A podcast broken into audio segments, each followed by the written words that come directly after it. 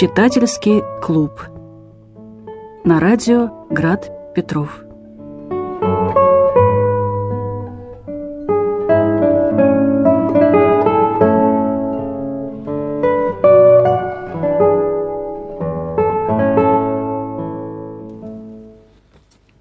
Добрый вечер, дорогие радиослушатели, а также все те, кто смотрят нас на платформе YouTube. И сегодня мы продолжаем э, чтение э, романа Льва Николаевича Толстого «Анна Каренина». Сегодня у нас третья часть. И я думаю, что... Ну, здесь много всего, конечно, в этой третьей части. Невероятно интересного. Я думаю, что мы сейчас пойдем по кругу. Только вот одно замечание по поводу прошлого раза. Помните, мы там обсуждали э, значимость для Вронского загубленной лошади. Мгм. Да. И Надежда, Надежда, привет тебе, дорогая, сказала, что он потом об этом вспоминал Да. много лет. Так вот, он вспоминал, если быть точными, не столько о смерти лошади, сколько о скачке. Вот. И там говорится о том, что воспоминание об этой скачке надолго осталось в его душе самым тяжелым и мучительным воспоминанием в его жизни. Мгм. А когда он там оплакивает э, свою горестную судьбу, он в таком порядке говорит. «А, что я сделал?» – прокричал он. «И проигранная скачка». Это первое, что его беспокоит. «И своя вина, постыдная, непростительная». Это номер два. И это несчастная, милая, погубленная лошадь. А, что я сделал? То есть воспоминание о скачке для него одновременно воспоминание о собственной вине, и что самое для него страшное, как для игрока, это воспоминание о неудаче, о позорном провале. Ну и, конечно, еще и лошадь жалко. Но вот мне кажется, что это важно. А вы внесли уточнение, да? Ну да, потому что для меня это было важно. Понимаешь, если бы он всю жизнь вспоминал эту несчастную лошадь, с которой он сломал спину, это была бы совсем другая история. Можно я сразу Которую он- скажу? Да. Э, Я прошу прощения. Ну что ее вспоминать-то? Меня на самом деле очень понравилось, как э, ведет себя Вронский. Он, конечно, ведет себя очень э, так прямолинейно, и мы- я надеюсь, мы обсудим э, поведение персонажей. Но мне как-то импонирует такая позиция. Так, у меня нет денег. Что нужно сделать? В первую очередь нужно продать всех этих лошадей, потому что это баловство, потому что их хотят купить. И вот без всяких вообще э, содроганий он спокойно с этим расстается, чтобы заплатить там долги Шулеру. Это вообще просто отдельная песня. Портному Ну не да. надо, а Шулеру заплачу. Портрум, да, за работу Это- не надо, а да, вот это- так называемые долги чести. Это Да, вот это, конечно, э, непонятно. Но все равно как-то я смотрю, я не могу сказать, что это однозначно какое-то вообще присмыкающееся, которым вы, Марина, хотите его представить с Нет, я его не хочу. шеей. Не хочу представить присмыкающимся, но я просто хочу сказать, что это человек очень холодный, эгоистичный и Он мерзкий. жестокий. Ну вот это все как бы очень хорошо. Хорошо, и- давайте да. мы это А оставим. можно Да, я можно, 5 конечно. копеек э, вставлю свои? У меня сегодня только 5 копеек, и я буду их э, вставлять, э, к сожалению. Меня волнует не вот этот момент с продажей лошадей потом, а мне кажется, когда происходит эта скачка, когда мы его мысли э, считываем, когда он говорит, о, милая, о, прекрасная, как он ее любит, а потом он бьет ее ногами в живот. вот Да, эта да. двойственность, Да. я не могу от нее отделаться, поэтому я и называю его мерзким. И, в- и эта двойственность нам везде показана. Вот эти двойные его стандарты прекрасные, которые нам в этой главе просто вот так вот выставили и говорите, берите, смотрите, каков он. Ну, об этом уже было сказано, по-моему, в первой части. И, Ну, мы давайте- еще поговорим об этом, потому что на самом деле это важно, что она милая и хорошая, пока она несет его к цели и к победе.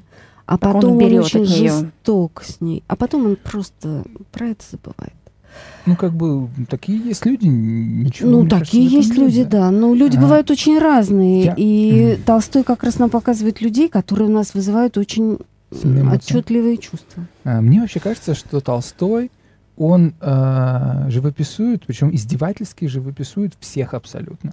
В этой главе, мне кажется, мы, мы тоже лишний раз с этим сталкиваемся. Например, наш любимый а, Алексей Александрович. Не знаю, обратили вы внимание или нет, а, когда вот он ожидает Анну м, в моменте, когда она возвращается из, э, с дачи из Сестрорецка. А, он как-то ходит, не находит себе места. Из Красного... С- а, Из Сестрорецка. н- не уверена. Ну, неважно. Сдача, в общем, да? По-моему, да. Э, в любом случае, да. Э, и уже даже и забывает о ее приезде. И вы помните, страница 346 я себе выписал. И стрельно, может быть, потому что скачки в Красном селе. То есть По-моему, ну, в общем, это не важно. это, ва- Э, это важно. Ну, Хорошо, хорошо. И вы помните, что здесь вот Толстой говорит, что Алексей Александрович, он э, был такой человек, э, да-да-да, вот его служба. Государственный человек, честное, упорное честолюбие, честность и самоуверенность, а также его пренебрежение к бумажной официальности в сокращении переписки в прямом, Мгм. насколько возможно, отношении к живому делу и в экономности. Но уже на следующей же странице нам даются его мысли, что нужно сделать. Во-первых, чтобы составлена была новая комиссия, которой было бы Мгм. поручено исследовать состояние этих инородцев. Во-вторых, если окажется, то нужно э, установить, э, какое, каково это положение из имеющихся на руках комитета официальных данных. Третье, э, нужно рассмотреть это положение с точки зрения А, политической, Б, административной, В, экономической, Г, этнографической, Д, материальной, Е, религиозной. И в-третьих, чтобы были затребованы, и дальше вот как бы все это идет. Мне кажется, это своего рода такое потрунивание над э, Алексеем Александровичем, потому что только что было сказано, что он сокращал вот этот вот э, бюрократический оборот. Ну да-да-да, очевидно. А, да, а здесь вот нам расписывается, что в чем это сокращение вы- выражается. Практически ни в чем. Или, может быть, с точки зрения этих э, чиновников, это и есть сокращение, и они бы вообще на пять страниц бы расписали. В любом случае, мне кажется, это забавно. Э, мне вот э, очень... э, Это, допустим, э, по поводу вот издевки над э, Алексеем Александровичем. Э, Анна Аркадьевна, не знаю, как вы, простите за некоторого рода такую грубость, мне кажется, на протяжении этой главы Анна часто включает дурочку. Э, Реши ты, пусть он решит. Я не могу решить. А вот давай ты. А что мне делать? Э, И вы знаете, я, меня это сначала даже раздражало, а потом я понял. И сейчас я начинаю уже читать этот роман другими глазами. Я его читаю как какой-то, какой- какой-то социально, может, даже феминистский роман. Потому что я вдруг понял, что значит... Я понял, я, не- я этого не понимал, честно скажу. Что значит оказаться в ее положении? У нее нет ничего. У нее нет денег, у нее нет работы, у нее нет прав. Э, Ей некуда идти. Ей некуда идти, да, и, ей, и- она, помните, как она боится, что сейчас придет приказчик и выгонит ее из Да. дома? Я такой, как это вообще возможно? Так, ну ладно, хорошо, допустим, это возможно. А что она будет делать? И я вдруг понимаю, что она просто никто, и звать ее Мгм. никак. И я вдруг понимаю, что все эти женщины, которых мы видим, они все являются вот такими придатками к своим мужчинам, к своим любов... Ну, нет, к своим мужьям. Любовники они уж так как бы. И я вдруг вот увидел все вот это вот... Тяжесть э, положения э, её. Вообще абсолютную безвыходность. И я теперь даже по-другому на Левинские все изыскания смотрю, которые, конечно, говорит про то, как нам там обустроить Россию с точки зрения э, хозяйствования. Ну вот в четвертой части об этом будет уже много сказано. А, э, хорошо хозяйствование, а как бы а что делать с тем самым женским вопросом? Потому что женщины не служат, чинов не имеют, работать они не могут. Даже если она скажет своему мужу, все, я ухожу, я буду гордая одиночка. У нее нет образования, у нее нет профессии. Что она может делать? Пойти в, в прачки, в кормилицы, в репетиторши какие-нибудь, в- быть как мадемуазель Варенька. Вот единственное, что может делать девушка. Э, быть как мадемуазель Варенька, быть вот на таком вот странном пансионе и ухаживать за какими-то там больными старухами. Э, Меня это очень поразило. Вот как у нас Анна от вот этой блистающей, всех очаровывающей дамы, которой на шею вешаются дети, Мгм. которые все обожают, все там ей. Ну, помните, как она вдруг превращается в такое э, существо, ну, не то чтобы беснующееся, но просто мечущееся, растрепанное уже, не, не такое уж и очаровательное, Некрасивое. Беснующееся. Да, и... Извините, Ну, что? Вообще-то беснующаяся отчасти, потому, ну, в том смысле, что одержимая, Да, да. несвободная. Я предлагаю, знаете, что Мгм. сделать? Вот мне кажется, здесь есть несколько точек, и по поводу этих точек можно как-то пройтись немножечко. Вам не Мгм. кажется, что... э, Можно я эти точки начну? А указывать? можно я скажу то, что я хотела сказать, а потом э, ты продолжишь свою мысль, да?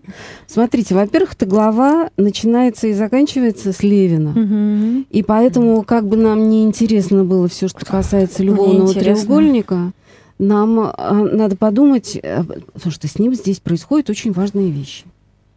И эти важные вещи Герман в прошлый раз сказал, о, не могу больше про эту козьбу. а мне кажется, что там очень крутые смыслы, которые э, имеет смысл обсудить. Ну, во всяком случае, я там увидела что-то такое, Мгм. чем хочу Ну, с вами поделиться. Пожалуйста. Это раз. Вторая вещь по поводу того, что а что ей делать, идти в гувернантки? А ей быть матерью. Призвание женщины – это материнство. И вот эта тема, вы Не можете с работает. этим соглашаться, не соглашаться, для Толстого это работает. И вот эту вторую тему, да, про материнство обсудим. Э, Говори. ну вот по поводу материнства, у меня как раз там есть э, момент, где она уже пишет письмо ответное э, супругу, и она думает о том, что она пишет, и в какой-то момент задумывается о том, что а я вот могу быть матерью, и у нее представляется, и там отдельно Толстой, я потом могу найти, когда мы будем это обсуждать, Толстой отдельно выделяет, что и у нее в голове есть какой-то образ свой, который не касается особенно реальности, но который вот такой отстранен, и она как герой и как э, человек, который жертвует собой ради ребенка. Вот, но это тоже не очень здоровая позиция, как мне кажется. То есть Да, да, и та- должно быть нормальным. Безусловно. И там еще есть и другая сильная цитата про то, что она взяла на себя роль матери, Мгм. которая жертвует всем для ребенка. Да, И насколько была Мгм. искренне эта роль, это тоже очень интересный вопрос. Потом, конечно, а, вот а, отношения между Анной и Алексеем Александровичем это интересная тема, да, и какое-то потрясающее непонимание, когда Толстой нам пересказывает их разговоры, мы видим, что они просто, ну, каждое движение, каждый жест и каждое слово они истолковывают не так, как оно сказано. Мгм, мгм. И это тоже хорошая тема, да. Кроме того, вот поднятая Германом тема лжи, она же здесь э, тоже сквозная, да, потому что лгут абсолютно все. Ну, каждый Но по-разному. все по-разному справляются с ложью внутри себя. Все по-разному справляются, да. В том, э, ну, вплоть до того, что Левин там чуть не, не убил себя, аль- альтер-эго Толстого. Дальше, мне кажется, очень интересная здесь тема – это отношение к телу. Потому что у нас здесь появляются несколько... Я просто вот эти темы обозначу, потому что, ну, иначе нам не хватит ни на что времени, да? Смотрите, беременность Анны, которая переживается каким-то образом, а, и опять же, там, когда она говорит Вронскому о беременности, он думает совершенно о другом. Она думает, ах, он меня понял. Да он вообще не про это думал. Но неважно, беременность, да. Потом, что касается сексуальности, эта тема очень важная, потому что Анна говорит, и в этом фантастическом свете она увидела все подробности прошлого свидания, и она забывает абсолютно обо всем. Там мать не мать, жена не жена. Важно только то, что это было, и это повторится. И, э, наконец, мне кажется, очень важная тема это как э, герои переживают свою телесность. Потому что вот Вронский, а, то есть не то, чтобы я к нему хорошо или плохо относилась, а просто он такой. А для него имеет значение только то, что телесно, удобно, комфортно. И, ну, это хорошая тема, что Анна ему дорога, потому что он по-новому переживает свое тело. Браво. Вот здесь мы Мне кажется, снимаем это шляпу. Я не так. найду потом цитату.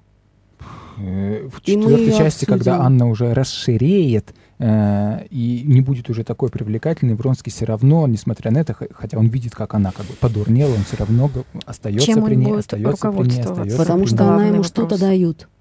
И это для него очень важно. Ну, давайте мы... Ну, давайте, может, так вот по порядочку. Давайте Мгм. про Левина сначала. Много, много. Кружочек, много всего. чего. Ну, А, что хотите сказать? Марфа, Э, А, начнем с Левина и начнем круг с Марфой. начнем с Левина. Ну, по кругу, да, наверное. Ну, если с меня это хорошо. А, а, Я импонирую Левину, то есть мне кажется, что если говорить а, про отношения, о чем очень много в романе, то у него одного из немногих, наверное, искреннее чувство к Кити. То есть он приезжает вот э, в деревню, ему говорят, что Кити может приехать, он не хочет с ней видеться, и мне это очень понравился диалог с Долли, где Долли, вот тоже тема про непонимание, где он ей объясняет, что у нас не получился диалог, но при этом Долли говорит о том, что да, у вас все может еще получиться, и он это определяет как рану, и то, что у него внутри есть что-то, что умерло в тот момент, снова ожило, когда он вспоминал о ней, и когда Долли сказала, что все может получиться, опять что-то умерло. Вот, и это один из немногих хороших персонажей, как мне кажется, который действительно любит. Вот. Э, на самом деле мне про него не особо, что я могу серьезного сказать. То есть он очень много... Э, он, мне кажется, здесь рассказывает про позицию Льва Толстого отчасти, о том, как нужно жить, о том, что вот в деревне все замечательно, люди близки к земле, когда он видит, как э, парень с девушкой, э, супруг с женой э, закидывают сено на повозку, mm-hmm, насколько mm-hmm. я помню, он смотрит на них такой, вот, да, вот это жизнь. А потом в какой-то момент, когда думает об этой жизни, думает, что я здесь вообще замечательно впишусь, но на самом деле не впишусь, потому что моя жизнь — это она, Китти. Вот, и на самом деле мне интересно, как э, будут у них развиваться отношения, потому что я дальше не читала.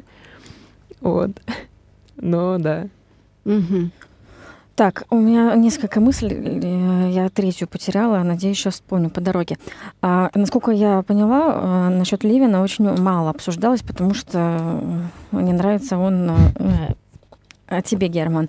Мне он импонирует, э, начнем с этого.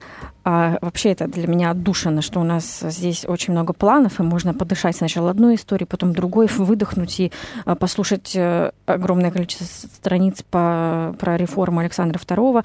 Мне очень дорогие эти страницы, в которых я отчасти не все понимаю, мне нужно вдумчиво еще раз прочитать это, потому что когда быстро читаешь, и у меня несколько вылетел смысл, признаться, но мне а, дорого то, что я могу понять вот эти исторические события Александра II через этот текст. Я вообще не ожидала, что это здесь будет. И для меня этот текст огромное золото, благодаря тому, что вот есть вот эта внутренняя часть а, истории. А, это первое, просто никто об этом никогда не говорил, мне вот было важно сказать.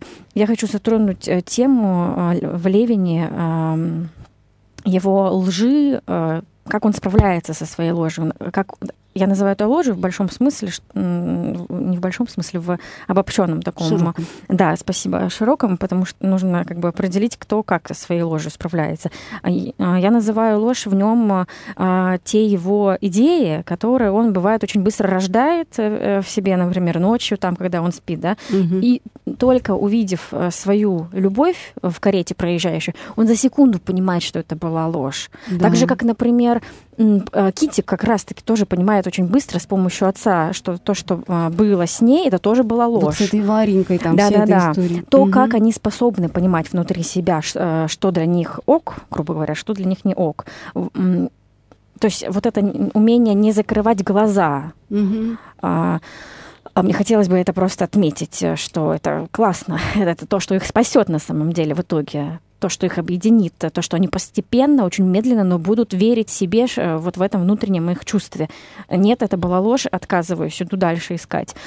А я бы еще хотела сказать, что он не такой... Э, а, сейчас, он не такой простачок, как бы, а, когда Марфа сказала, что для него вот эта идеализированная деревня, у меня как-то внутри э, среагировало, что э, он же видит, что деревня не идеальна. Он видит, каков мужик. Он говорит откровенно, что мужик дурен, он ворует. И вот эти все mm-hmm, вещи, которые mm-hmm. он живет среди них. У него нету даже, помните, вот эта вся э, беседа про, по поводу любишь ли ты народ, а у него даже да, вопроса да. не встает. Э, э, нету разницы, потому что у него между людьми и народом. Угу. А, ну ладно, мы все текст читали. Дело в том, что а, я в какой-то момент поняла, что он не такой, каким я себе его рисовала. Вот, э, ну, вот когда мы знакомимся с героем, и мы какую-то протекцию вперед, э, протекцию, господи. Перспективу. Да, спасибо. Какую-то, просто времени мало, а тем много. Наташ, ты очень классную вещь Перспективу, когда мы рисуем, я представляла, что он какой-то дурачок немножечко, что он э, недопонимает, что он идеализирует. А-а, он этого не делает совсем. Он как раз-таки ну, по, просто по поводу идеализировать, mm-hmm. мне кажется, что э, то, что я сказала по поводу боготворить деревню, mm-hmm. это не совсем то, что ты не видишь то, в этом... что я поняла, да? Да, не совсем Мгм. то, что ты не видишь в этом никаких проблем и считаешь, что это лучше всего, но в этом ничего менять не стоит. Он же потом как раз собирается что-то менять, Да-да-да. то есть... э, Да-да-да, Мгм. окей, мы уточнили этот момент. А, когда я поняла его воззрение э, в споре с братом, я очень сильно удивилась. Вот та тема, которая связана с образованием. Когда он говорит, что зачем мужику Зачем? образование? Я такая, стоп, стоп, что за молодой человек, что за взгляды у вас? И тут я понимаю, а, каков он на самом деле. Но потом у нас еще пару главочек, и Толстой еще э, расширяет это. И меня просто постоянно удивляет, что эти люди постоянно углубляются, расширяются. э, в- Да, в- да. Удивительно. И так вот, а, потом он, когда сидит там то ли под деревом, то ли где, у меня уже все смешалось, честно говоря, а Толстой нам заявляет как бы через этого героя, что ему тоже образование не нужно. И тут я такая, вау, ребята, прекрасно, ладно, поняли вас всех.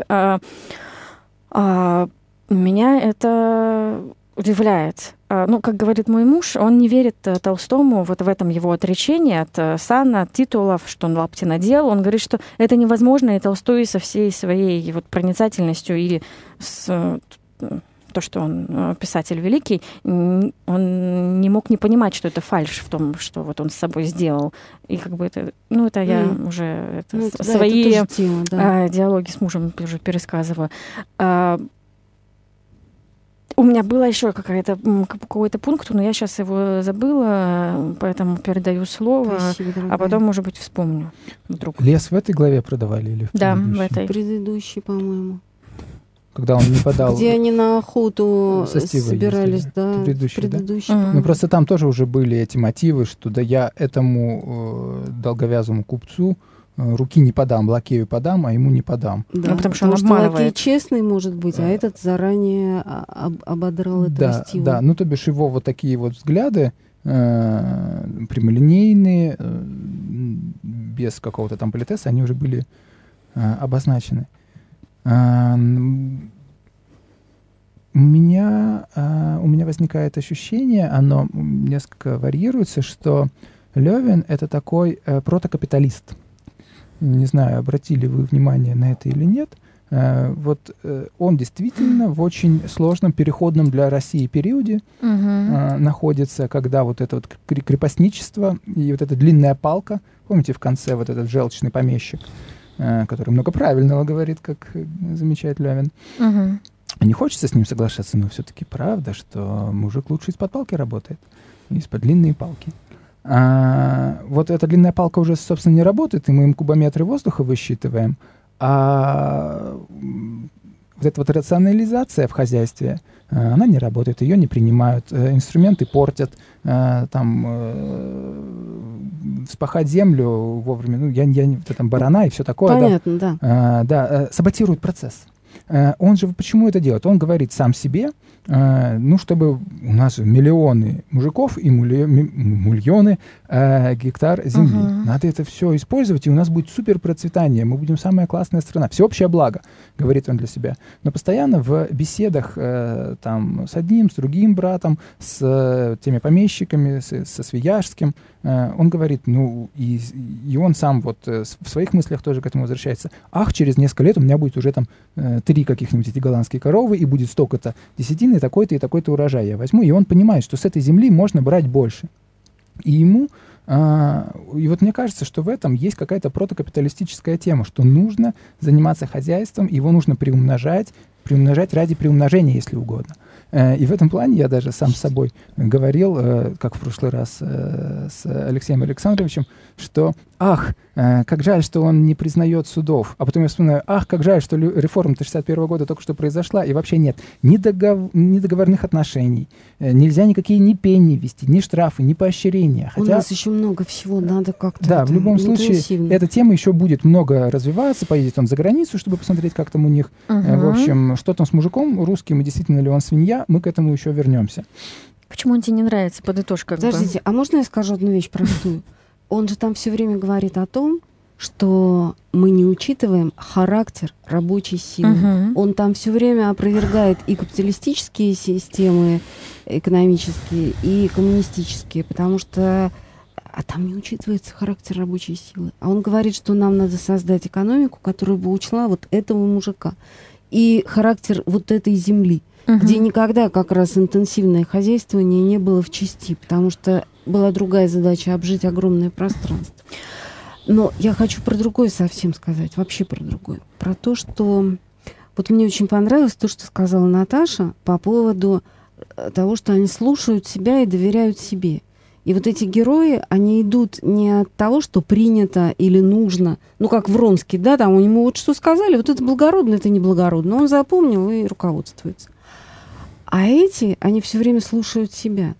И вот эта сцена козьбы, это же абсолютно даосская вообще история Крутая сцена. абсолютно крутая про то, что, например, ну там просто какие-то цитаты чуть ли не из Дао Дэ Цзин и искусство стрельбы из лука, где там Толстой говорит, Толстой же занимался этим, он очень изучал Восток, и он очень хорошо его понимал. Мгм. Он говорит, как только он забывал о том, что он делает, как только он Всё, что- переставал косить хорошо, он косил хорошо.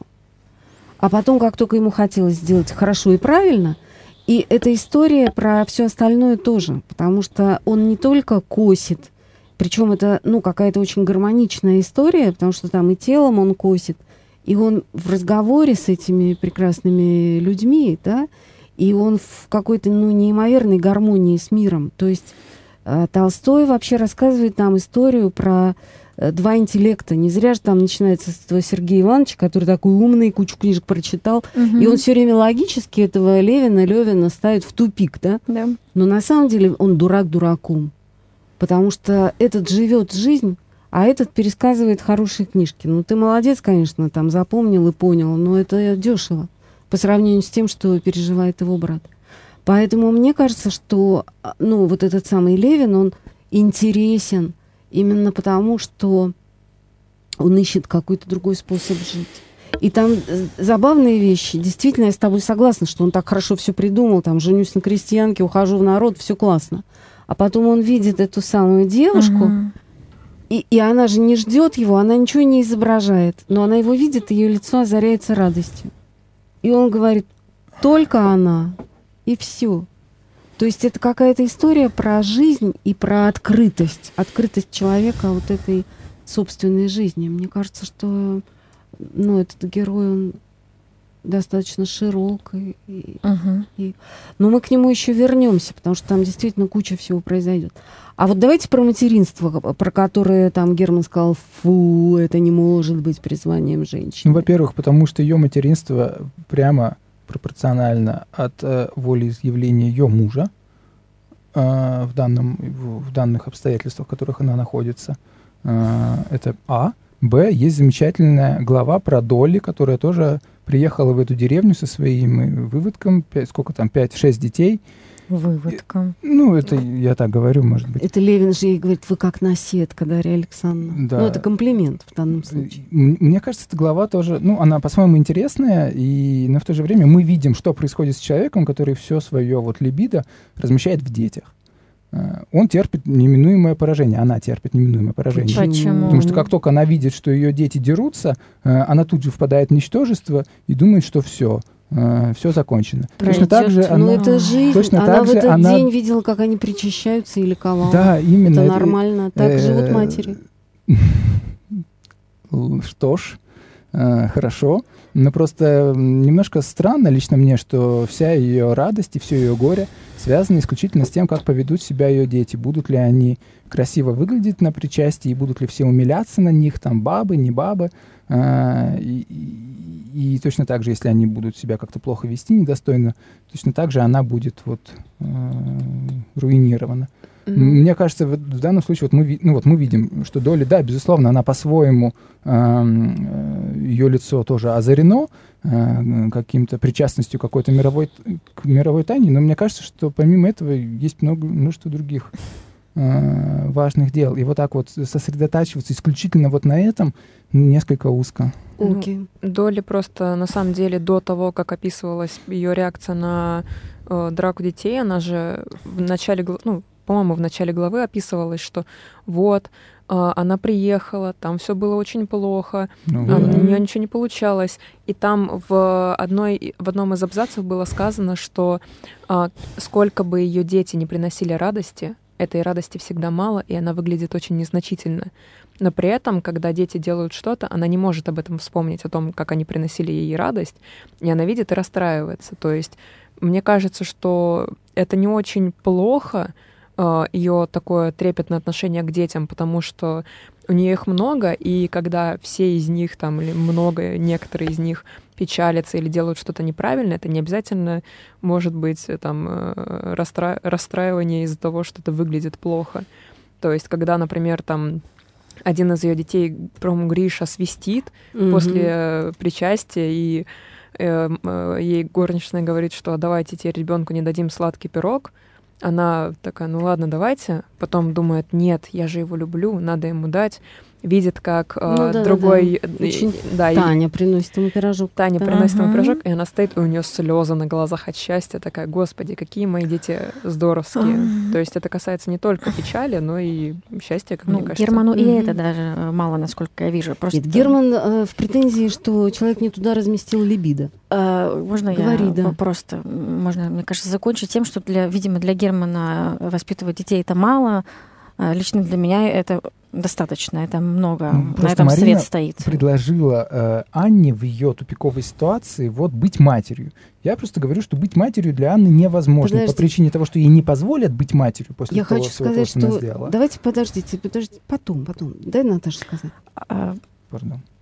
Ну, в целом это все. Но у меня, честно говоря, недопонимание с точки зрения, почему вы считаете, что быть матерью для нее это выход из всех вот этих э, бед. Для Доли? А, Для нет, Анны. для Анны. Это же э, Нет, она я может не про быть. это говорила.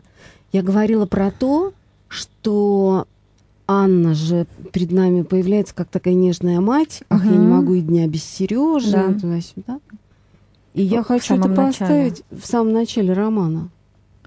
И я это хочу поставить под вопрос. Так ли ценен Сережа для Анны? Я вовсе не предлагаю Анне спасаться чадородием. Все понятно. Не про это, а про то... И потом, понимаете, вообще это не вопрос, хорошие они или плохие, это живые люди. И нам Толстой в самом начале говорит, мне отмщение, и ас воздам.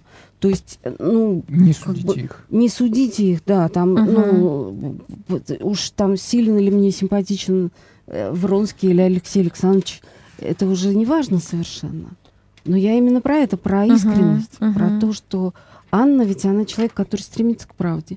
И когда начинается весь этот замес, она понимает, что и материнство-то ее было под большим вопросом. Вы, э, ладно. Мне просто на секунду, вот я нашла тот отрывок, о котором говорила, о том, как Анна видит Сережу и думает о чем. Да-да-да. Она вспомнила ту, отчасти искреннюю, хотя и много преувеличенную роль матери, живущей для сына, которую она взяла на себя э, в последние годы, и с радостью почувствовала, что в том состоянии, в котором она находилась, у ней есть держава, независимое от положения, в которое она станет к мужу и к Вронскому.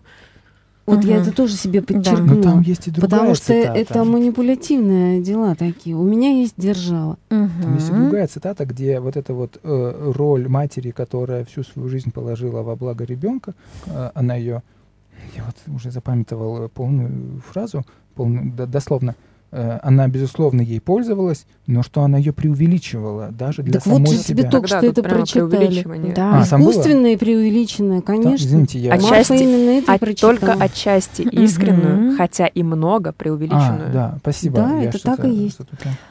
Давайте теперь вот эту историю про Анну и ее двух Алек- Алексеев. Вот сразу я Двойственность, да. э, хочу э, отметить, я вот просто у себя их сокращаю, АА. И Да. вдруг я вижу, что они все А. Она. Анна э, Аркадьевна Каренина, Каренин э, А- Алексей Александрович Каренин, а Вронский, он Константинович. Я не помню, но у него какой-то... По-моему, он, да, мы пока не знаем, потом Алексей. Кириллович, Да. Кириллович, Граф пардон, Алексей да. Кириллович. То бишь он тоже зовут. АК, он тоже Анна Каренина. Понимаете? Но у нас, кстати, еще есть Константин Левин и Китти.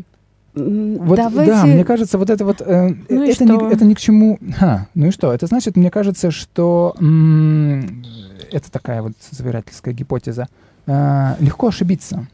Если ты, э, вот, вот мы приходим Мгм. в мир, Тебе со- создают такую ситуацию специально, чтобы ты постоянно Э, путался с, с нет, людьми. э, кто создает? Вот мы родились, мы выросли, стали из мальчиков, девочек, там, Дяденьками, дяденьками и тетеньками. И нам нужно там э, параллельно там искать друзей, кому-то доверяться, на ком-то жениться, за кого-то выходить замуж и так далее. Мгм. И вот эта ситуация, где они все, ты смотришь на это скопище людей, ты думаешь, как выбрать из них?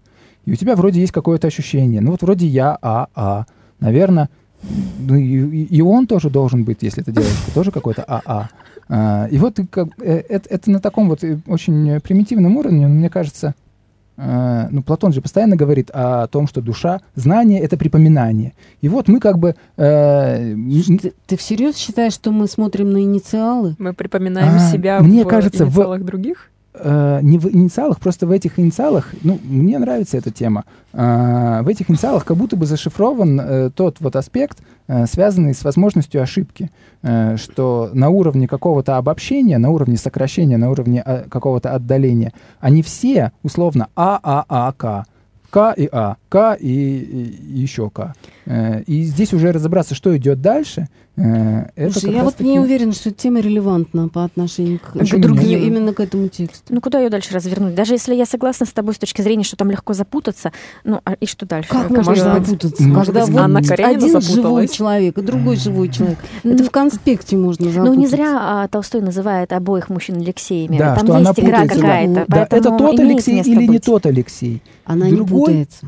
Она, когда Она в душе его э, называет Алексеем. Когда девочку она родила, одного. она уже постоянно говорит, это вот тот Алексей, тот добрый, тот поймет. И она Ну. делает вот эту постоянную оговорку. И что? Но это не значит, что А. она их путает. Она их прекрасно даже- различает. Вы же даже От одного она руку отдергивает, Ну, конечно, а к да. другому ее влечет. Да, да. А потом она к тому, от которого отдергивала руку, будет говорить, что ах, нет, вся моя жизнь была только для вас. Я вас всегда любила. А, у нас сейчас же другая глава, Ну да, и просто другие окей. истории задействованы.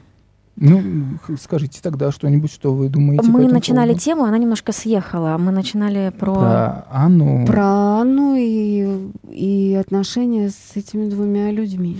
Меня удивило вот что, что э, нам весь текст э, говорили о том, что ее сын это первое, номер один, но она в этой главе впервые отказывается от сына, э, когда она говорит с Вронским, и она про себя думает, если он сейчас возьмет на себя смелость, Мгм. она откажется и от сына. Но она это, но вот это все играючи, потому что она же нам до этого пару предложений назад сказали, что она через глаза его поняла, а, а по тому, как он поднял глаза с письма, она поняла, что он уже там давно все решил и что он не возьмет ответственность на себя. И, кстати, вот э, по поводу пощечины, которую ты говорила, я хочу немножко соединить эти две Мгм. темы. Мне показалось, если он бы, Алексей Александрович, дал бы пощечину Анне, он был таким образом а, взял на себя ответственность за ее действия, в том смысле, что он бы сделал эту ситуацию их ситуацией, семейной ситуацией, а он постоянно проводит черту. Это твои действия, и мне нужно не запачкаться от твоих Мгм. действий. Ну да, да. И э, это очень интересная черта Это его. то, что Он жа- раздражает Анну как раз-таки. да, подожди, он жаждет наказания. Впервые в жизни, извините, пе- впервые в тексте нам показывают эту его черту. Он жаждет возмездия, он ее не пускает к Вронскому, лишь чтобы она чувствовала то же самое, что и он, вот эту самую Да, пусть она будет омерзение, да, наказана, вот наказание, извините, у меня просто слово вертелось на языке, А он жаждет наказания, этот самый христианин и религи- религиозный. Ну, мы еще прочитаем потом дальше. А вот смотрите, я просто... Да, говори. Нет. А потом... Нет, говори, говори. Потом я скажу одну вещь. А, Но я просто к тому, что он не просто жаждет наказания, он, как и она, она после того, как э, разлюбила его, такая, о, так у него еще и уши смешные.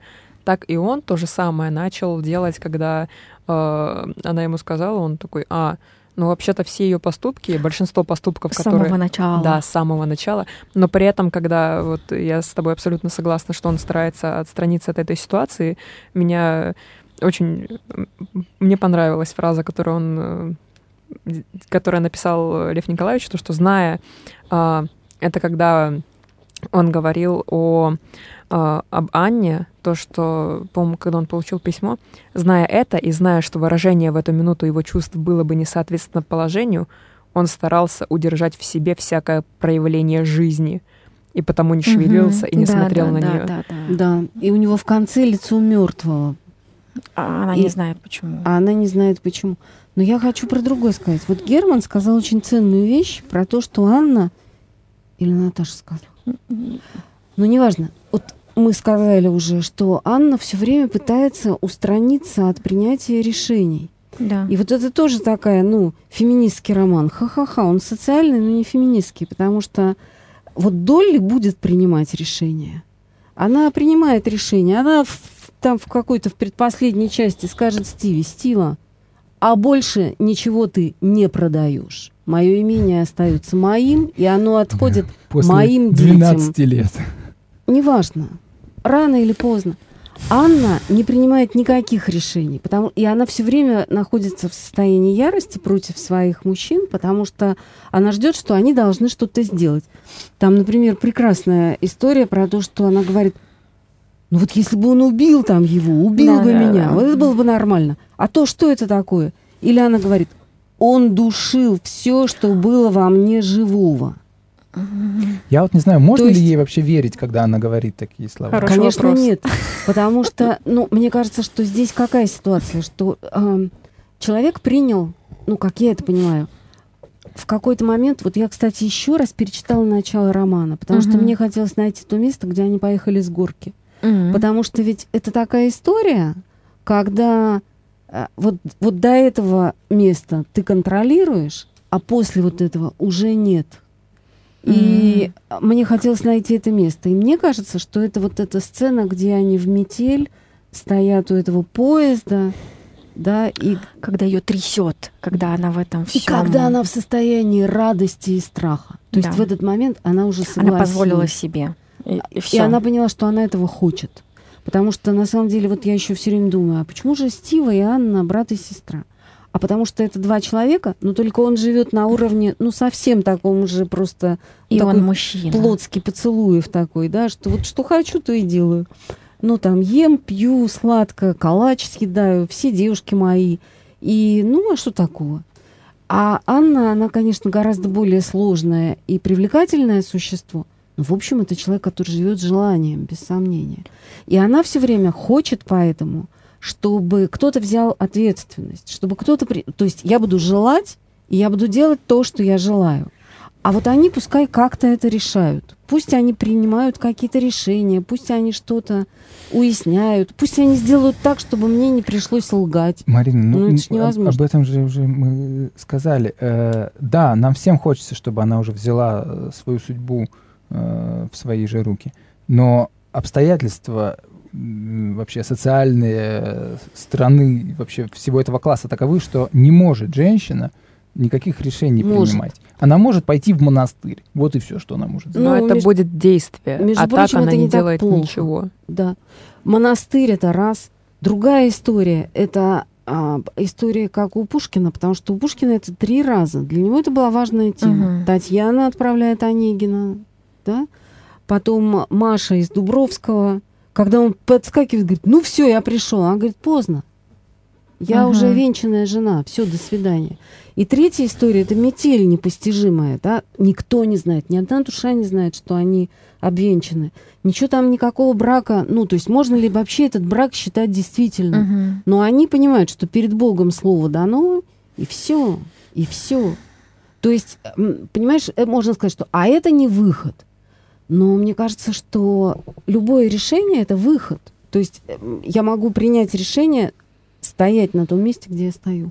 Ну и вот по поводу вот этих примеров из э, Пушкина, это же на самом деле тоже нравственное действие. Это не обязательно должно быть социальное. То есть я бы от Да. нее не Мгм. требовала того, чтобы она пошла, нашла себе работу, Ну да. там устроилась у Левы кем-нибудь, а, у Левина.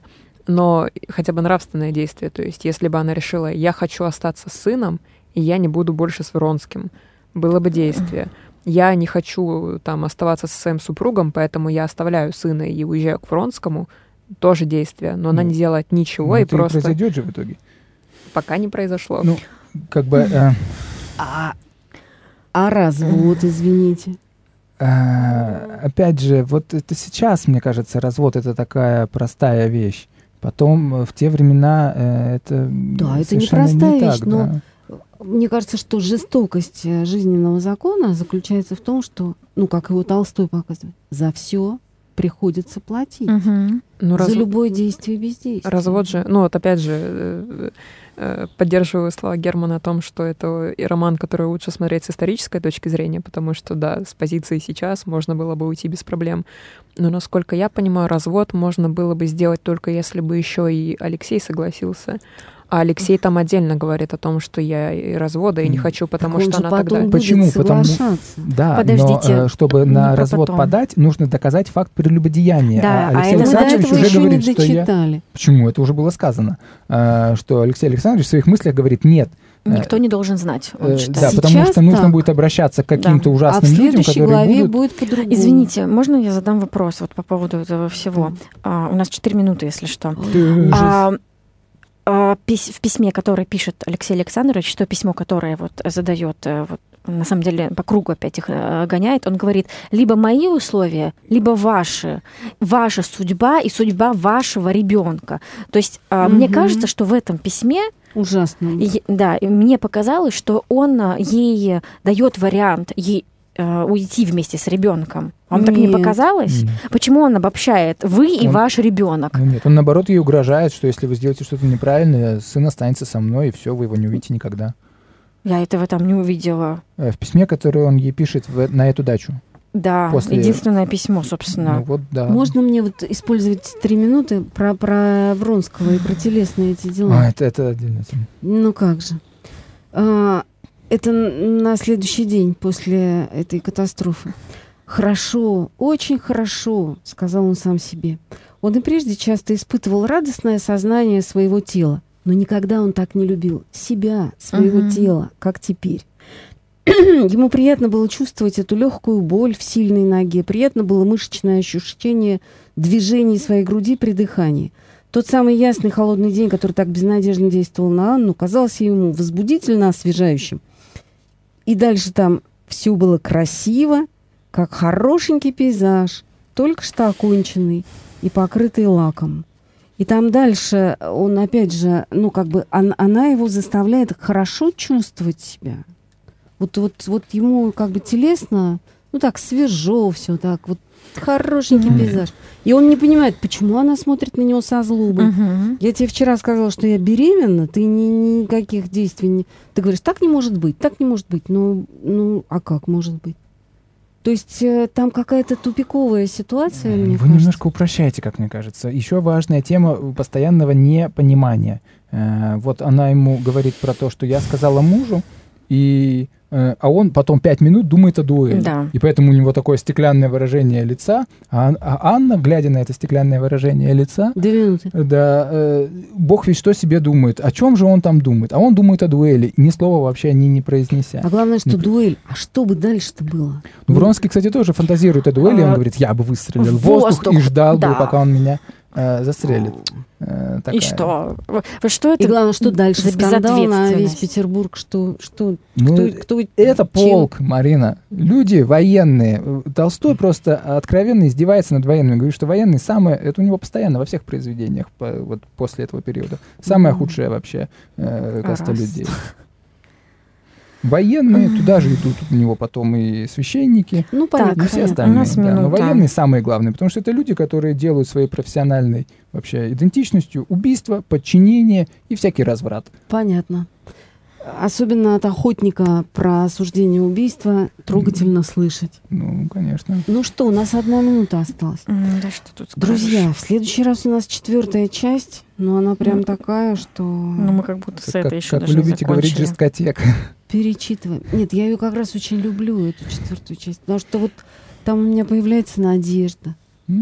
На что? У меня нету никакой надежды, на только на примирение и, и Релакс. радость. Ты прочитал четвертую часть? Нет. Вот в следующий раз ты поймешь, по- на что я надеялась. И в чем мои надежды Ну да. не оправдались. Ну что, спасибо Льву Николаевичу за, Да. за счастье. мгм, Ну За все. отличный диалог. Да, Мгм. Спасибо. Да, спасибо. До свидания. Спасибо.